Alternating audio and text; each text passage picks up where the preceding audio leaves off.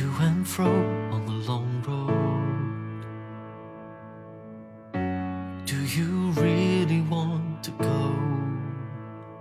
A fragile heart feels so bold. That face is one I used to know. 好，随口说美国，呃，那现在这个时间正好是我之前说过的，就比较惬意的时间。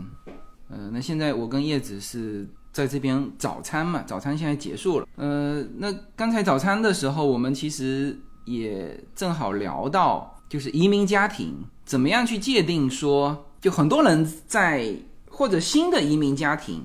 有这种的，也不能说叫担心啊，如何界定他们走这条路是正确的，还是说这是选择了一条折腾的路，但是最终呢也。不见得说要比原先不移民来的好。然后呢，正好我们就聊起我们身边的一些移民家庭嘛。呃，我们最后觉得可能以两点去界定，当然有很多种，就不止这两种哈。但是我觉得我们如果把就化繁为简的话，应该其实只有这两个的这个结果啊，去。翻回来界定你当初选择这条路是否正确。第一呢，那就是从你是否会比原先在移民之前，是你的整个家庭的啊就生活的这个质量是否比以前更高啊？这个是就一个用来衡量。另外一个呢，就是子女，就是子女有没有比就原先感觉的在国内的这个这个成长，嗯，就是在海外成长的要比。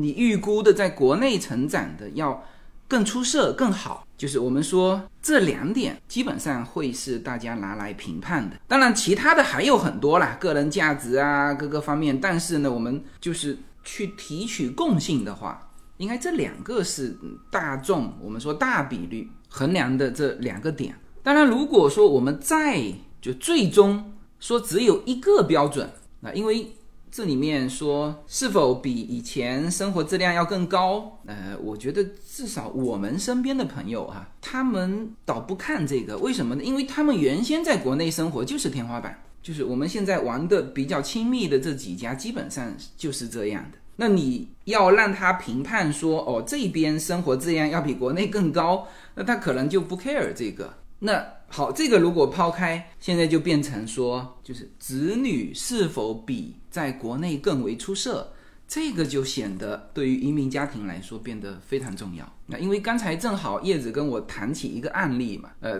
然后他觉得我们这个朋友他们这个移民还是移的。非常对的。呃，其实我们后来想了一想，其实这两点他都做到了，是吧？对，特别是小孩教育这个，就是说他们家小孩今年考大学嘛，然后呢考到了一所还是蛮好的大学，就是其实其实是超出他的预期，超出他的预期。他原来根本没有预期他女儿能考上这么好的大学，然后其实他女儿自己也没有，之前也没有就是觉得自己能考上这所大学，结果考上了。他就觉得说一切都特别值得，然后原来就跟我们聊天的时候，就是说小孩青春期嘛，总是有各种各样的问题嘛，然后就反正各种不对付，然后互相看不顺眼，现在啥都顺眼了，就没有不顺眼的，以前所有的不顺眼，现在都能找到理由去。去把它给补回来，就是比如说小朋友啊，房间太乱嘛，就是属于那种可能都没有下脚的地方，或者说是你喝水的杯子都没地方放。那现在看起来说他真的就是很努力啊，就是在忙，没有空啊。就你知道，父母自己给自己脑补这些理由，就是所有一切都变得顺眼了。这当然就是很多东西，你从结果去推的时候，你就会变得。大家都有这种就习惯嘛，其实我们看优娜不也是这样，是吧？之前说没时间啊，然后天天躲在他房间里面，呃，然后呢叫他出去运动，他也不去啊，甚至我们都还觉得他的社交有问题，因为他。总是就属于那种特别高冷那种哈，就是别人跟他打招呼，他也也不是很热情。但现在就是慢慢的，他开始在一些方面崭露头角之后呢，哎，我们就会感觉说，哦，那他原来呃是时间不够用嘛，他的时间也的确是用在正途。然后呢，他的社交其实也没问题，因为优娜有跟我说过，他说如果他遇到觉得值得他交往的朋友，他会也很愿意花时间去跟别人去交流啊。那这样子回过头来看，就是嗯，当然也是以一个结果导向嘛，就是 OK，他现在取得了这个结果。我们觉得说，哦，他以前的行为，我们都是可以理解的。但事实上，交朋友这件事情，我们去面试的时候，就是那些私立高中都要面试的时候，其实，嗯，他面试过程中，老师问过，他也问过我关于他交朋友这件事情，他自己也跟老师说。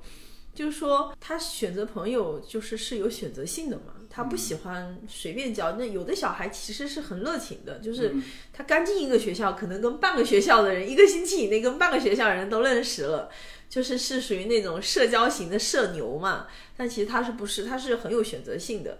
然后那个老师在面试我，高中老师在面试我的时候，其实我有说嘛，我就说，哎呀，他这个交朋友，他可能。并不是那么热情，然后呢，可能也不会说很容易和同学打成一片嘛。然后呢，那个老师你知道还跟我说，他说，哎，他觉得这样也挺好的哈。他说他当他有选择性的时候，他其实不太容易交到可能就我，因为我在跟老师说的时候，我是说，哎，学校有没有一些霸凌啊，或者说是你知道，因为就算很好的学校，之前新闻也爆出来有这种霸凌啊，或者说是小孩反正就是不好的事情。然后老说，但这种孩子的话。他在他这个社交圈呢，其实他是经过一轮筛选的，经过他自己筛选的，所以他说其实是，嗯，在任何环境下，他相对来说是比较安全的嘛。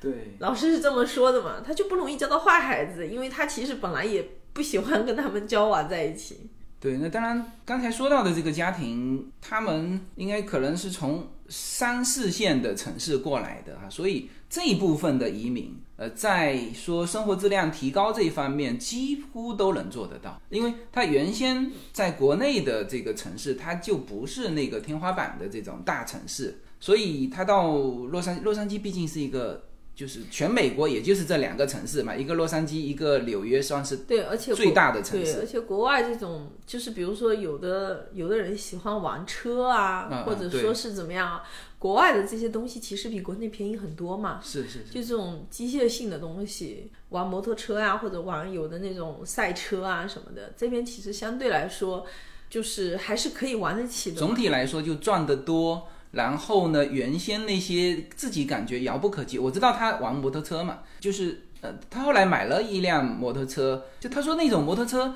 原先他是只能是看看的，就从来没有想过他自己能够拥有。但是在这一边，他就以他说了一个价格，我给忘记了。但那个价格肯定不是对他来说有压力的，至少对他现在的这个收入来说有压力的。那他就觉得整个他自己的生活质量就提高了很多嘛，至少从他的房子呀，他的就是可以去追求自己原先的那种兴趣。所以我觉得他们家庭肯定就我们刚才还在讨论说，那对于他们家来说，那肯定觉得。当初走这条路是非常非常对的，非常值得，非常值得。对，那其实这个话题，因为我们社群呢是呃，要么是过来美国这边的，当然很多人都是在我们之后嘛，我们毕竟移民十年了。呃，那还有一些是准备过来的。我自己感觉哈，其实女性和男性还是有差别的。因为男性考虑的更多的有一点是自己的事业嘛，啊，特别是之前在国内就比较成功的男性，那他在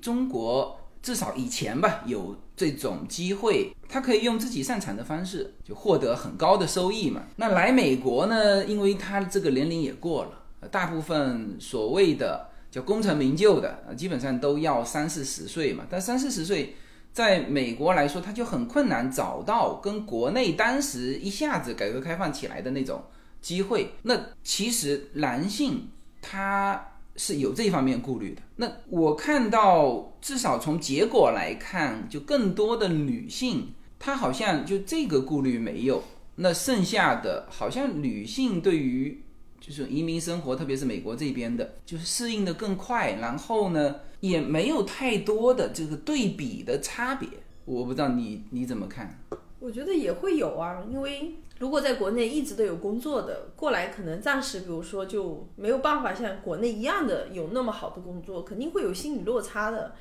而且呢，在这里，大多数家庭很多事情是亲力亲为的嘛，就是多少人原来在家里，嗯，包括我以前就是也不怎么会打理家里做饭呐、或者怎么样，就是到了美国来之后。就是才变得就好像什么都要学，什么都要做。我觉得也是有这个过程的，只是说你没有体会而已。其实都是会有一个这个慢慢的转变啊、适应的这种过程。但是我觉得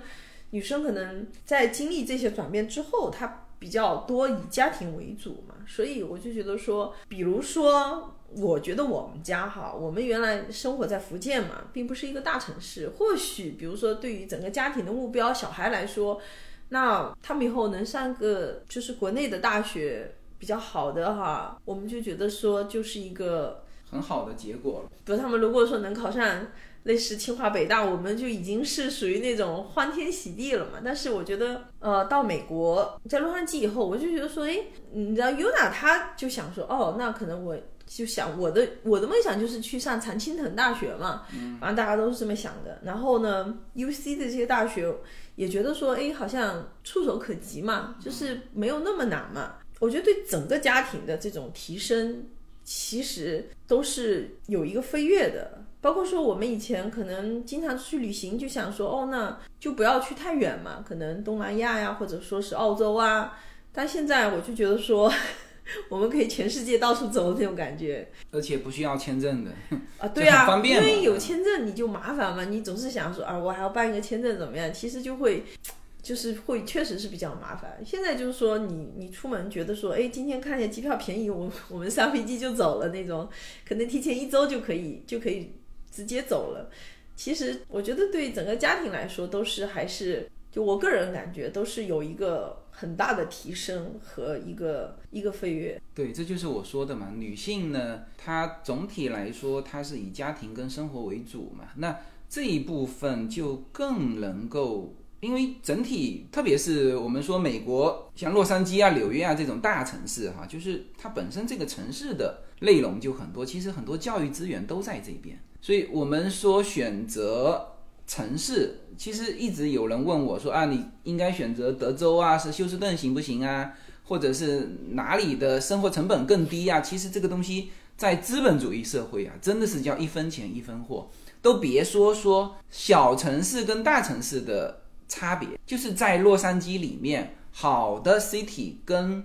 差的 city，那你教育资源、安全保证啊。各个方面其实都有差别，就是一分钱一分货，就是它特别能够去体现这一点。那从这一点来说，就是我们因为选择了大城市，就是美国的大城市，所以整体来说它的天花板就更高啊。原先我一直在讲说，嗯，就是在国内生活，我们好像很多东西都达到了一个瓶颈，然后到这边这个瓶颈就被打开了。那从生活上。来讲，那它就是就特别的明显嘛。而且女性呢，从这一点来说，她可能觉得应该说改善的会更多，顾虑的就会更少。当然，我们身边也有很多这个女性，原先人家是有人照顾着的，就是父母啊，或者是呃自己如果经济收入可以的话，家里有请好多的这种司机、保姆都有的。那他们到了这边之后，好像一开始过来也说要请，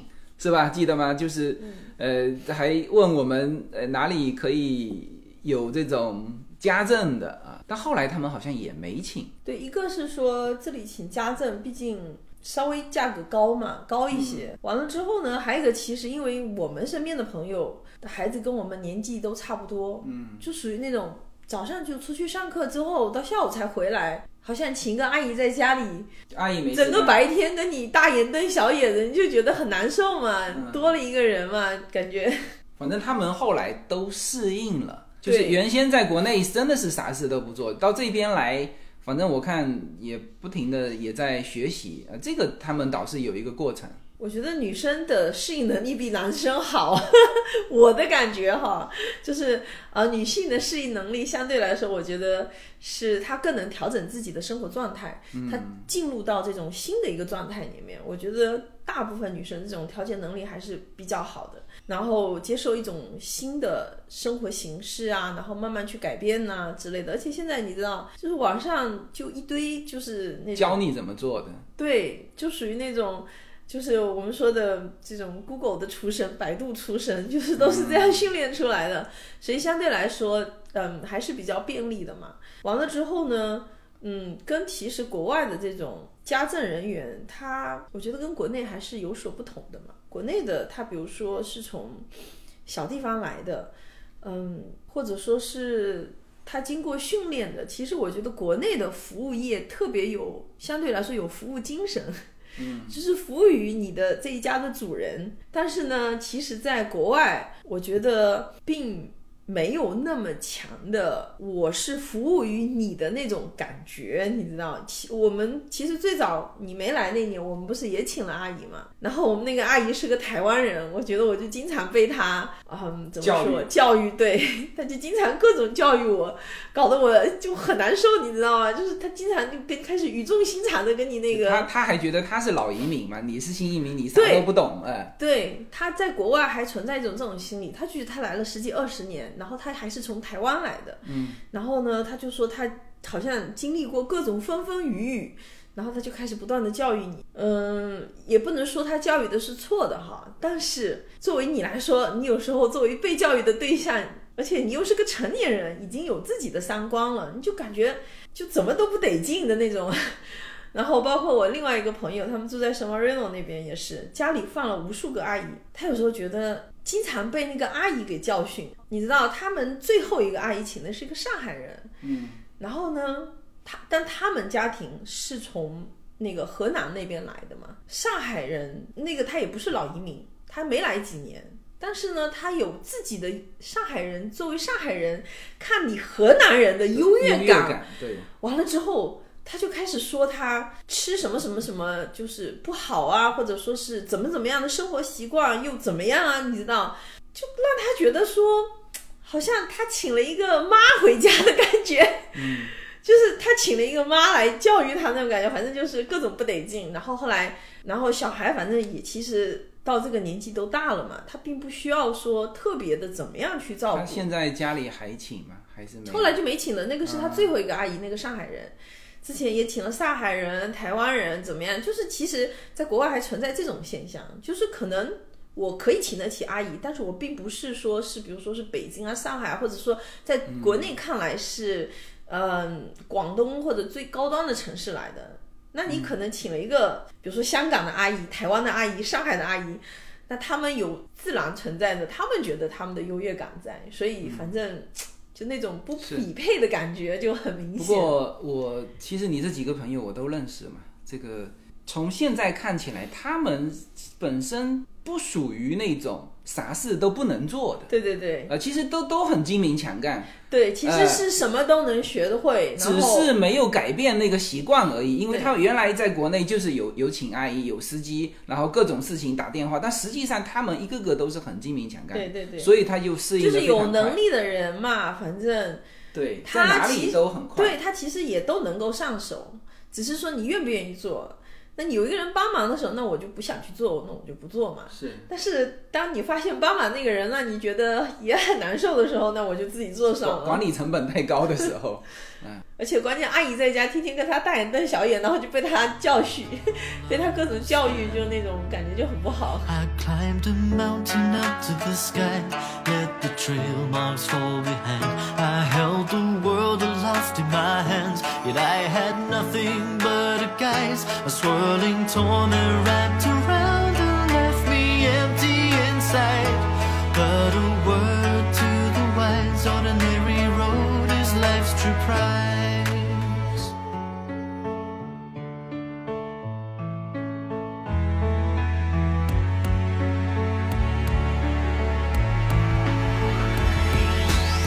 当然，总体来说呢，他们还是会觉得，那当然还是国内舒服。这个是我听呃，好几个呃，不仅是女性啊，就是男性也是。他说，哎呀，他说那当然是北京舒服，就是他都都是这样子。但是呢，他们能够忍受这种的，或者说过度。其实现在他们如果亲力亲为，那还是没有北京舒服嘛，是吧？他们能够忍受这一点，就是孩子的教育，是吧？然后他这里面还有一个对比啊，就是同样当时在北京的，跟他们差不多生活条件的孩子，他们考美国的学校，就是他们是提早过来嘛，提早过来读这个，比如说读初中，然后他们从这个池子考美高。和从中国的池子考这边，他们都很心仪的那种美高的话，其实差别很大。那么他们从这一点上看呢，又突然间觉得在这边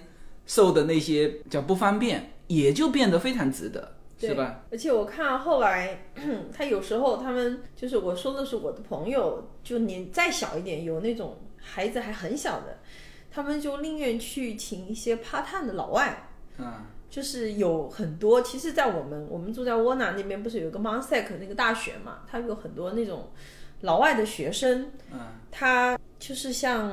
老墨西哥那一带移民的哈，他们家里经济并不是很好，所以他们从大学放学之后，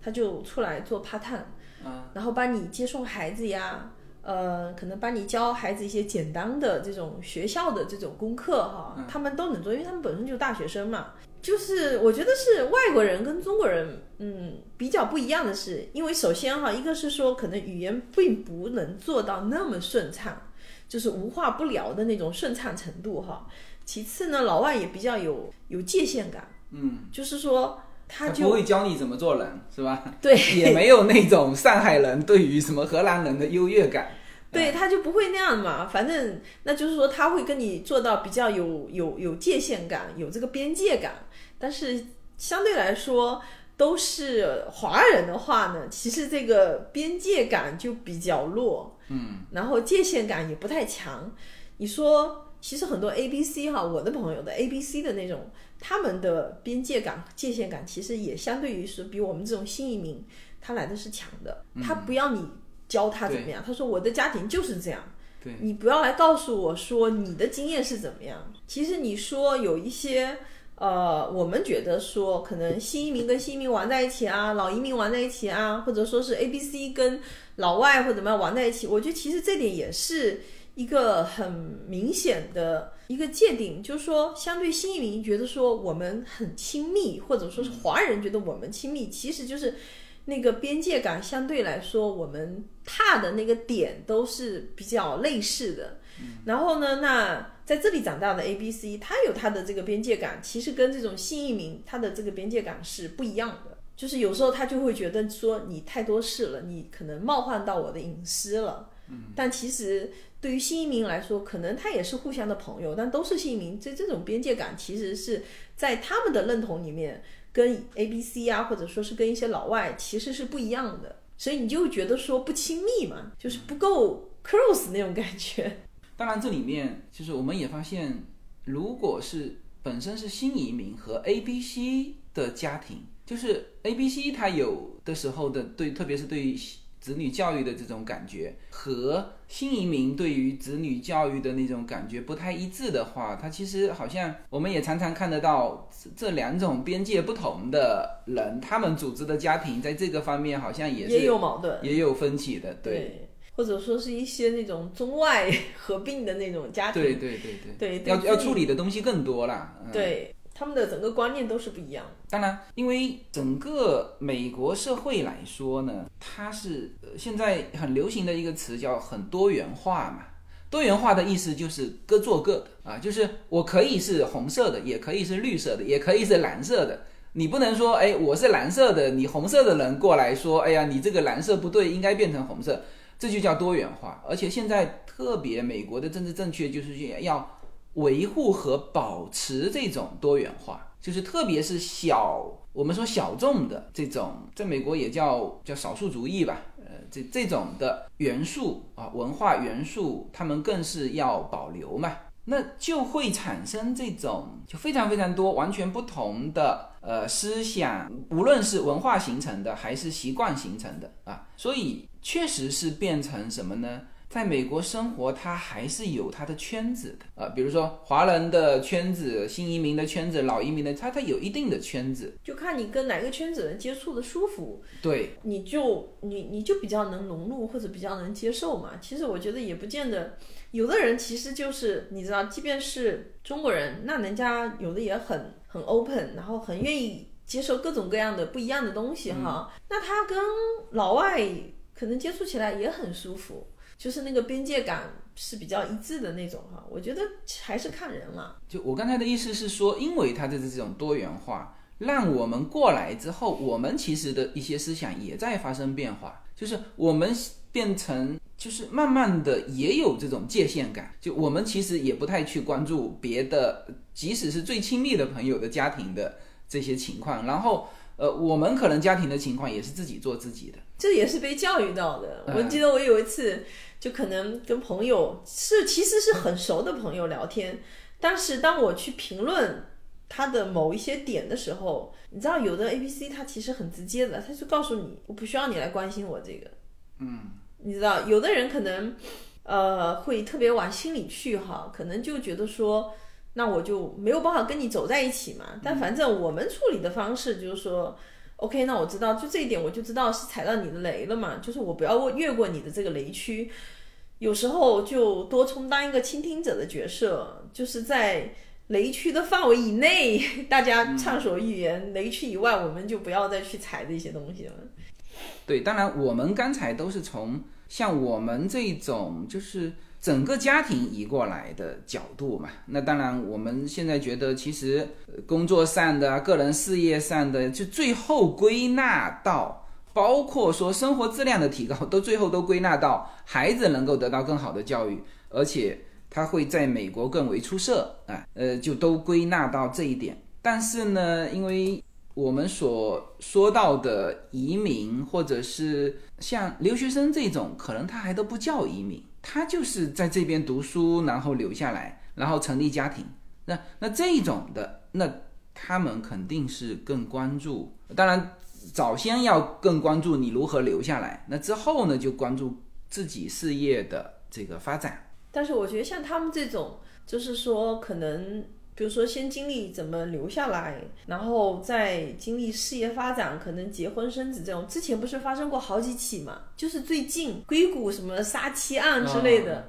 我一一按硅谷就跳出硅谷杀妻，是很多。我跟你讲，他这两最近发生了好几起，而且不仅是中国人，还有一副是那个印度啊。这个我现在看到的是印度，有印度有中国。嗯，先是发生印度那起，后来发生中国那起，全部都是硅谷的工程师。我看到这里面说的是，就是叫高科技员工心理和精神压力，对大家都在热议这个。那当然，这个跟现在不是 AI 起来之后，很多程序员找不到工作，但他们都是在职的。我觉得就是在职的也有比较大。这个，但你想这些留下来的很多留学生，其实都是 CS，都是做这种。嗯，computer science 这些专业留下来的，其实蛮多这种压力蛮大，压力是特别大的。哎呦，是哦，这个都是非常好的家庭啊。他还说到两起杀妻案，就是中国的叫印度的是亨利杀妻案，中国的这边是叫陈立人杀妻案，都是谷歌的工程师。那这样说，谷歌受到的。也会因为这些事情受到这个指责吧？背景都是新移民、名校背景、高薪工作、拥有高额房产。对，这现在的社会是是呼吁叫心理健康问题。对，我觉得其实还有一个，嗯，就是新移民这个背景哈，就是说你知道，我觉得如果说嗯家庭存在一定矛盾的哈，但是呢。又都是移民家庭，就是他没有一个背后的释放的口吗？还是我觉得他是一个没有一个家庭的支撑在后面帮你，你就觉得说可能就其中有一个家庭，我印象好像他是要就是夫妻两个本来就像要闹离婚嘛，闹离婚的话就是说可能哈，我只是我自己的感觉，因为我朋友也有这样，就是说闹离婚的话，他是自己一个人在这里的。嗯，他就觉得说没有人可以帮他，或者说是如果假设他的父母也是在这里，或者他自己有后面自己的一个家族在这里，就是亲戚朋友什么的，他就觉得说。可以有人帮帮他，或者说是他觉得有有一点点依靠，可能不定是真正的啊经济上的或者依靠，就算精神上的资助，他可能也很容易寻找到嘛。今晚出去，哎，找一个表兄弟或者啊跟父母倾诉一下之类的哈。当他没有这些依靠的时候，他可能就没有一个倾诉的口，没有倾诉的对象，就那么直接的。就很容易产生这种极端的情绪，包括说我一个朋友，他们也是要离婚，是他太太提出要离婚的嘛。然后呢，他们他先生就说，就是意思说我可以倾其所有都给你，但是呢，我要待在这个家里，就是那种感觉，就是说他的先生就是是一个人在这里，他就觉得说，他但凡在这里工作，如果没有他的太太和孩子的话，他就像什么都没有一样。就是他，就什么又回到当初刚刚来美国的那个感觉，是吧？有这种感觉。对，他就觉，因为你毕竟朋友总是一波一波的嘛，就是他就觉得自己就是空落落的，就是孑然一身。但有的人可能他可以接受这种状态再起来，但是其实我觉得可能更多的人是，他是很难接受这种状态的，所以他就跟他太太说：“我什么都不要。”你可以拿走所有的这些，但是我就是要待在这个家里。就是他本来就是他太太，所有都拿走嘛。就结婚在一起也是所有东西都他太太做主的。那我觉得，哎呀，你那个朋友，我觉得这个是一个怎么讲？美美国式的年轻人的这种婚姻状态。但是我觉得，其实很多这种，嗯，就是刚才我们说的硅谷杀妻案的这种，它其实都存在这背后的原因，因为它其实没有一种。呃，可能家庭的力量啊，或者说是精精神上的资助啊，就是很很亲近的。这个家庭破裂的，他他就没有一无所有了。对，所以说他，我觉得才会有那种反应，就是因为如果说但凡说，比如说你有家里其他家人在这里，特别是你知道印度家庭，我看我们学校那些印度家庭就是属于那种一大家子啊，学校办活动一大家子，然后。墨西哥家庭也是，他们也是一大家子的，就是你总觉得说，哎，我就算说可能这一大家子经济都不好，但是其实它是有一个支撑的，它是有一种协助的力量。这个会不会是跟移民的时间有关系？我看到这边华人一大家子办活动的是台湾人。就是那人家可能好几代都已经移过来了嘛，对对，或者说是有的人就是说会在教会里面去寻找朋友，嗯，对，寻找一种这种东西嘛，因为教会里面反正总是提倡大家都是兄弟姐妹啊之类的哈，嗯，呃，我觉得如果没有这种东西，一旦家庭关系就是。可能走向破裂的话，哈，就很多人就是就完全就觉得我失去了一切，失去的所有，所有都不要了，就是被抛弃的感觉。嗯，所以我觉得是会这样的。所以这一部分，当然这个也要看，就是父母这一代跟子女这一代怎么样。其实我们社群内还还是很多，但是关键是很多从留学生移民出来的孩子，其实。就是你说他是懂事，你也可以说他很懂事。就是我们说的报喜不报忧嘛，他不愿意让可能远在家乡的父母，甚至说可能有的家庭就一般般嘛，就好不容易送你出来留学，结果你搞成这样，他不想让家里知道说他过得不好嘛。嗯，那这里面还有一个就是他有的慢慢的都到了什么，就是父母年纪大了嘛，那他又是独子，就有的时候就是。父母也在考虑，小孩也在考虑，但是，嗯，就我们就有中年人的这种中年人的这种压力都是比较大的。就他们可能还不到中年，就是他们就是一个正常的三十多岁的啊，在这边事业刚刚起步的小孩也刚刚添的，然后这个时候呢，就是父母到底是接到美国来，还是说呃在留在国内？但但这个就是说，其实父母因为跟我联系的是。父母嘛，他也是说，他其实非常不愿意到美国，因为他可能在美国生活之前也没来过，就是产生巨大的那种心理负担。再加上什么呢？再加上就小两口啊，他们可能自己都顾不过来，就很困难。说他想象过去就很困难，说这小两口还能够照顾他。所以，但是呢，他现在又一一天一天的老了，而且关键小两口有可能还一方也不是中国人，对。如果能那样的话，就是其实就是讨论到我们刚才说的这个外国人的边界感和中国人是不一样的，就是他对你很有有一些边界感在的时候，可能他对他父母也是这样。当他以同样的方式对你的时候，可能你就觉得是被排斥的感觉，但事实上他不是被排斥，他可能对他爸妈也是这样。对，所以这种也是叫做移民过程中的问题啊。当然，这个问题就是留学生在这一边的，那他可能相对年纪会小一点。那像我们这一代过来的，其实就是你得考虑父母，就是你能不能够两边跑的问题。我们说，就父母。健康的时候，呃，或者是就是没有到那种走不动路的时候，其实你当然你都可以在这边，呃，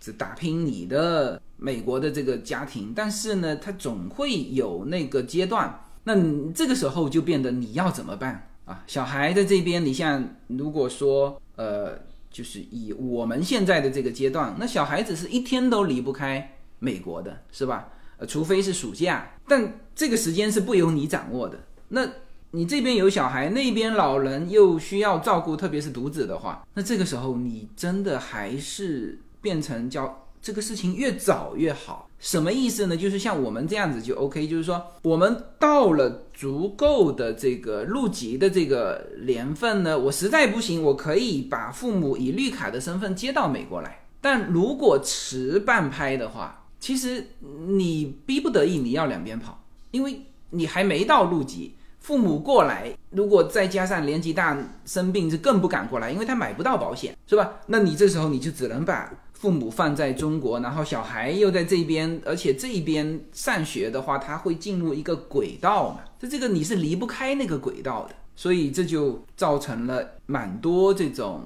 这种移民家庭他要面对的东西，这个就和原先一直在国内的这种就不一样了，国内他没有这个问题。不过听说现在国内养老不是都蛮好的，跟以前比起来，我们以前听到新闻上的说养老院都很糟糕，现在应该还是不错的。因为我好几个朋友听到他们说的，都找到蛮好的养老院在国内。我昨天刚刚听到一个，就一个月七千。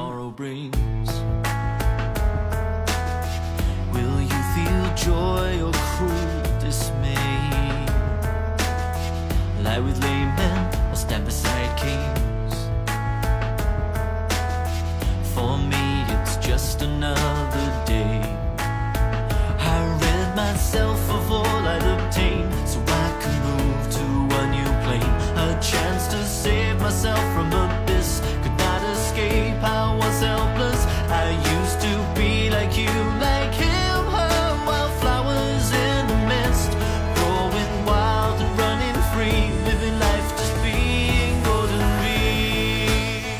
的时间是第二天的我们吃早餐的时候。那今天我们不知道为什么会突然间聊到养老的话题哈。呃，当然我们说十年其实也是一个非常漫长的这个时间啦。我现在其实回想起说刚到美国的时候的那种感觉，这个记忆好像也的确是很遥远的。那大家如果有的人是跳着听的哈，就是听听我前面的，然后瞬间又转到现在，那其实你有一种时间穿越的这种感觉。那现在我们的特别是周末的免费的这个节目呢，基本上是跟着我们现在的生活走的。那可能之前我们聊的更多的是如何接触这一边的美国的各种新鲜事物啊，包括一些攻略。那现在呢，我们可能重心慢慢的也会有所转移。啊，其实就是包括我们，包括我们现在跟身边的朋友交往的时候的那个话题呀、跟我们刚来的也发生了很多的变化。那养老这个话题，我们身边呢其实还蛮少聊的，可能聊的多的是就父母养老的话题。但是呢，就是父母养老和我们这一代今后还是有蛮大的差别的。呃，那我其实身边有一个朋友，他爱打高尔夫球的，他说他老了之后，他也不能说他老了，实际上怎么定义这个时间呢？就是把孩子送到大学，那基本上呢，我们就可以开始我们叫养老生活。特别是对于女性来说，就是很多人基本上都是负责照顾孩子嘛。那问题是，孩子如果上了大学，大学肯定是寄宿了嘛，是吧？那基本上就可以明确界定，这个是你养老退休生活的开始。那对于很多女性来说，她更是如此。那像我们身边，呃，有一个爱打高尔夫球的，那他提到说，他老了之后就是会去打叫老年的 PGA。那大家知道，现在 UNA 不是在打 PGA 嘛？呃，PGA 是嗯，应该说是全球高尔夫球的一个体系啊，就是你所有的比赛，它现在是合并成全球合并成这个体系了哈。呃，就是你无论是在哪里打球，你的积分应该是可以在这个里面去呃兑换的，就是人家认你这个积分，你就可以往上打。那老年人呢，他也有叫老年 PGA，老年 PGA 的年龄好像是超过五十岁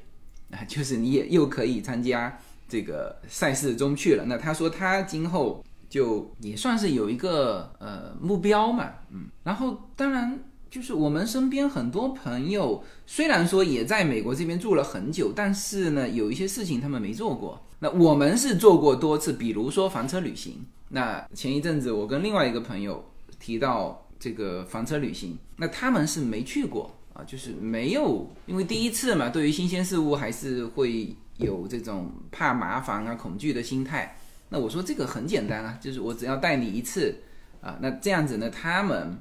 我感觉呢，应该如果说真正的呃小孩子都上大学之后，那我觉得他们应该会至少会把这些他们原来没有做过的事情就捡起来。但应该说现在我们几乎身边的啊都是忙于小孩的一些事物。呃，前一阵子有人问问我说，我如何平衡工作啊、家庭啊、孩子呀？那我是这么回答他，我说每一个阶段啊，他都有一个，每一个家庭都有一个主要的事情，你得分出来。就什么叫主要的，就是对于你家庭来说最重要的事情。其实我们现在哈，我们像这个年龄段呢，就是对于我自己的工作来说，就是我非常努力和我就正常工作，它这个效果是差不多的。但是如果把这份力气用在陪同孩子上面呢，它的效果可能会就是如果时间拉远了看哈，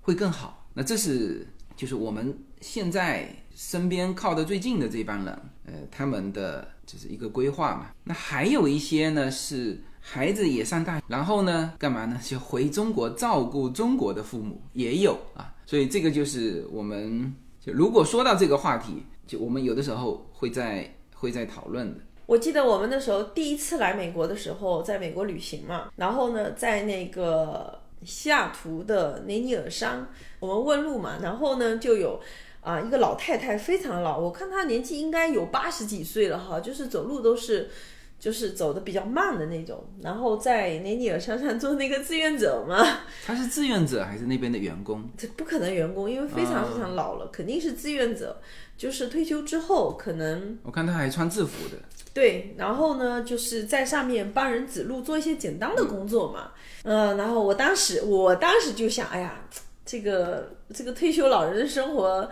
其实蛮好的嘛，就是说他发挥自己的娱乐，然后呢，我相信他会到那里去做志愿者，应该是。其实是很喜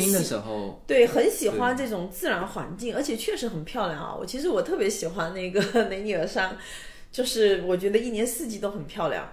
然后在上面哎做这些，我就觉得说，其实我觉得这种老年生活应该还蛮好的。就我们这一代和我们父母这一代，其实最大的差别就是之前我们有这个兴趣，而且玩过这个熟悉，比如说房车旅行啊，你说像。呃，我们的父母其实真的是只能跟着我们，但是我们老了之后可以这么玩。有一些人他其实在年轻的时候学过飞机呀，其实我们也接触过啊，但是我们后来没有把它学下来，为什么？就是没有这个时间。你首先学飞机啊，就就算是叫私证嘛，就是自己开的那种，你也得一年多的时间啊。那我们这一帮人都是会学私证，不会去学三证嘛。最多以后加一个水上飞机这种，但是呢，首先哈，你学完就很多人也学完买了飞机，然后呢就停在那边，呃，或者是就出租出去。其实美国这边飞机不贵的，主要就是没有这个时间。那我在想说，因为这部分人有过这种的，就学过这些，他们到老了之后可能会把这个捡起来。我觉得肯定会，嗯，你学完飞机，我我看到的哈，像 Yuna 他们学校的这个同学的家里，他们有蛮多都有这种小飞机的嘛。然后我看到的呢，就是他们特别经常说，呃，有在开的那种哈，通常是喜欢旅行加上这个小飞机，就是他们是到周末的时候，其实因为其实小飞机就很方便了嘛，不堵车。他们周末的时候呢。就是比如说像美国这边经常有三天假、四天假，那他们就会飞机开一下，比如说到凤凰城啊，或者说是到一些就是临近州的这种地方去度假嘛。然后他们飞机开过去就很方便。我曾经就是还看到那个他们同学家里就是从加州开始就是开小飞机。然后呢，先到旧金山，飞到旧金山，然后呢待两天，然后飞到西雅图待两天，然后西雅图呢再飞到阿拉斯加，然后再这样一路飞回来。其实就跟我们自驾是一样的，只是说它每一段的旅程它就可以远嘛。它到阿拉斯加好像就一个多星期，他反正就到阿拉斯加了，然后就在主要城市都玩一玩，周边玩一玩。他从飞机上下来就是租车在周边玩嘛，我觉得也蛮好的。但是他们家是呃喜欢旅行啊，喜欢 hiking 啊，然后加上这个飞机，我就觉得这个配合比较好。那有的人其实他对嗯到这种旅行并不是很有兴趣的，其实他就算学完飞机，他。不见得会经常会去驾驶，但我现在觉得他们应该是时间的问题，因为现在小孩子还就是你一到周末，其实平时还不怎么忙，到了周末更忙。那除非是小孩子有假期，那小孩子有假期，他到了高中之后，即使有假期啊，可能他留给家庭的也很少。所以我感觉他们现在主要可能还是没有时。但是我觉得像我们这种到国外的新移民哈，其实我觉得。就是嗯，移民到国外这几年，真的就是说，国外的生活就是一种给我感觉就是自我修炼和挖掘潜能。就很多以前在，包括我身边的朋友也是这样，以前在国内不会做的事情，或者说觉得就很困难的事情，但是呢，在这边出国之后，你都是要都是要学会去适应，然后都是学要学会去做。所以说，我就觉得说。带给我的感觉是说，嗯，好像说没有什么能难倒我的那种感觉。向前走，就想走，就算被给沙漏。向前走，就想走，就算你被拖落沙漏。向前走，就想走，就算你会错过沙漏。向前走，就想走，就算你会。我曾经跨过山和。大海也穿过人山人海，我曾经拥有着的一切，转眼都飘散如烟。我曾经失落失望失掉所有方向，直到看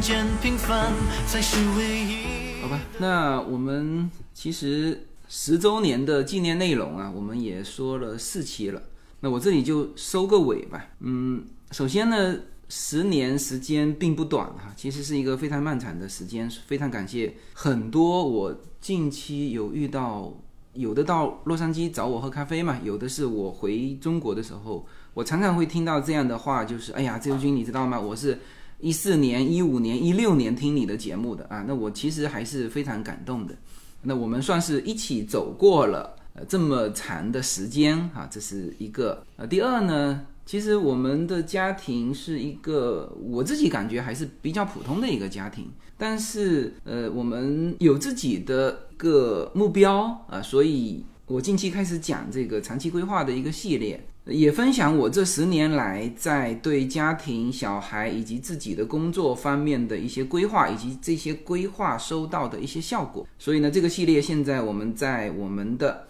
无限空间这个小平台。以及喜马拉雅都这个系列都已经推出去了啊，大家可以去直接去点这个专辑听哈。就是有一个长期规划，然后呢一步一步去实现。那么在实现的这个过程当中，我觉得有的时候也能够得到很大的一个心理满足啊。虽然这一步一步也都还是很平凡的，呃，一点一点的往前走哈，这是呃，第二，第三呢，十年是一个周期的结束，同时也是另外一个周期的开启。那特别在现在的这个世界环境中啊，其实我跟大家一样，就是面对这么一个变化非常快的一个环境。呃，我也很难想象说十年之后会是什么样子哈，嗯，因为现在确实美国这几年在科技方面是发展的非常之快的，生物制药、AI，然后包括社会结构的一些变化，呃，都有一个巨大的变化，而且现在是属于叫感觉还是变化的开启，所以其实我跟大家一样，就是看到这种新鲜的事物，就是不断的在保持一个学习的态度。那同时呢，我也会把。我接触到的新的东西跟大家去做一个同步哈，那当然这个同步有一些会涉及到不能够在喜马拉雅这个免费平台上播的，所以说我又花了很多的精力做我的会员专辑，包括这里面的各种时事的分析、新技术的引进，甚至我近期做叫美国畅销书嘛，美国畅销书其实就是了解说哦，全球最前沿的。这些年轻人他们在看什么？然后我们现在一年还是会回国一趟，呃，只是前几年不方便嘛。那接下去呢，我我也要观察一下，看看合不合适啊。这是跟大家线下的一个聚会。大家知道，我一九年之前，其实也就是一八年、一九年，在国内有这种听友会。然后疫情断掉之后，去年回去，其实我只是在福州。做了一个长期规划的专题的一个尝试，那我不清楚说，嗯，今后有没有这个合不合适啊？在全国各地在去行走，跟大家见面，呃，有这种的线下的听友会，那这个就是我们，但也作为我的一个目标吧，反正尽量去推进。好吧，那这是我们随口说美国十周年纪念版的四期的内容。那从下一期开始，我们还是会回到我们正常的随口说美国的这个节目内容。好，那最后用最早的一句话来做这期节目的收尾就是人生是一趟旅程精彩的是沿途的风景。好非常感谢大家十年的陪伴谢谢大家。